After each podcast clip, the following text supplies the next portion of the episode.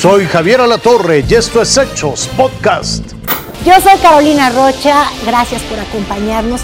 Y bueno, vamos hasta el lugar de estos hechos, allá en Texas. Voy contigo, Celia Mendoza. ¿Cómo estás? ¿Cómo, pues, cómo lo está pasando esta comunidad que quedó tan afectada? La comunidad de Uvalde se prepara para la llegada del presidente de los Estados Unidos, Joe Biden, y su esposa, Jill Biden, así como tratan de reconciliarse con la idea de que 19 niños fueron asesinados dentro de esta escuela y dos maestras también perdieron la vida. El director del Departamento de Seguridad de Texas habló específicamente acerca de los errores, indicando que el comandante de la policía del Departamento Escolar de Uvalde simplemente se equivocó al tomar una decisión en la que impidió la entrada oportuna de miembros de los equipos especiales para tratar de detener a este joven de 18 años que abrió fuego dentro de esta escuela, asegurando que simplemente pensó en su evaluación inicial de los hechos que se había puesto adentro y que estaba tratando de negociar con las autoridades. Sin embargo, esto no se dio. Tanto, otro de los cuestionamientos que se ha dado durante las últimas horas es por qué el oficial que estaba asignado a proteger esta escuela y que usualmente están armados no se encontraba en el lugar de los hechos. La policía no pudo contestar dónde estaba y por qué no se encontraba aquí.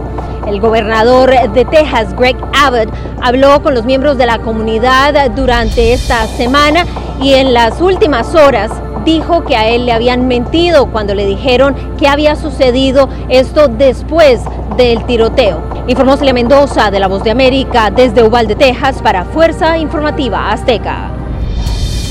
Muchas gracias por esta información. Y bueno, usted recordará que el día de ayer, después de este suceso tan lamentable, hubo una reunión de la Asociación Nacional del Rifle y ahí obviamente pues esperaba la postura sí, de quien tiene usted en pantalla, del expresidente Donald Trump, alguna explicación, ver si se decidían a limitar de alguna manera la asociación del rifle. Bueno, pues eso no ocurrió porque leyeron los nombres de las víctimas de Ubalde, este, también agregó Trump que la existencia del mal no justifica de ninguna manera en desarmar a los ciudadanos que sí son respetuosos de la ley y que pues hay que usar las armas porque pueden proteger a muchas personas también, las pueden matar, ¿verdad? Eso es lo que vimos. Finalmente se planteó la posibilidad de que los maestros porten armas.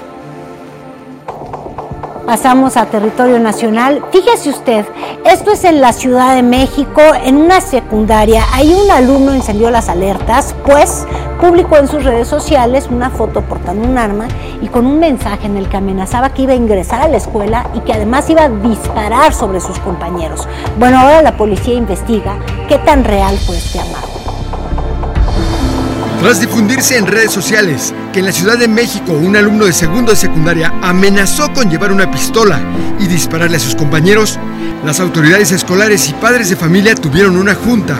No nos dijeron nada, pero simplemente no podemos exponer ni a nuestros hijos ni a pues ahora sí que las autoridades son las que están trabajando. Los indicios que se tienen a la vista es la publicación de una foto donde se observa al menor con un arma de fuego y una captura de pantalla que revela mensajes de este.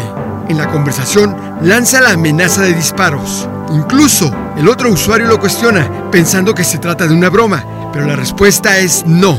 La tensión se despresurizó solo un poco en la secundaria 88 Nabor Carrillo, ubicada en la colonia Jardín Balbuena, alcaldía Venustiano Carranza, pues no hubo clases por la Junta de Consejo Técnico que se celebra cada fin de mes. Sin embargo, no se bajó la guardia, porque la Dirección de Seguridad Escolar de la Secretaría de Seguridad Ciudadana envió policías para reforzar la vigilancia, mientras la Fiscalía de Justicia Capitalina continúa las investigaciones por el delito de amenazas. En el plantel se observan patrullajes constantes y la presencia en ocasiones de la Guardia Nacional.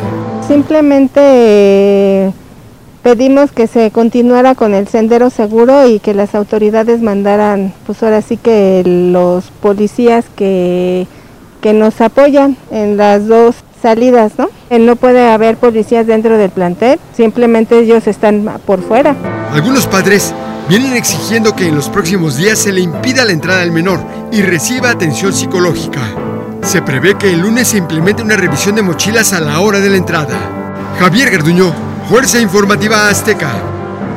Es momento de ir más allá de nuestras fronteras porque fíjese usted, eh, un lujoso yate se incendió en el paseo marítimo de Torquay, en el sur de Inglaterra. Está evaluado, el que está viendo, en 147 millones de pesos mexicanos. ¿Puede creer? Bueno, pues así prendió lumbre, se desconocen las causas que lo provocaron, pero ahí la imagen y pues me imagino que el dueño pues llorando o desembolsando.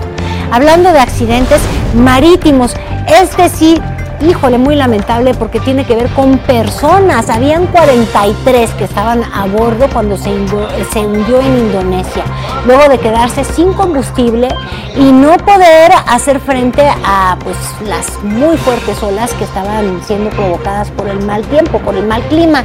17 personas fueron rescatadas con vida y 26 siguen desaparecidas. Las autoridades recomendaron extremar precauciones en esta región.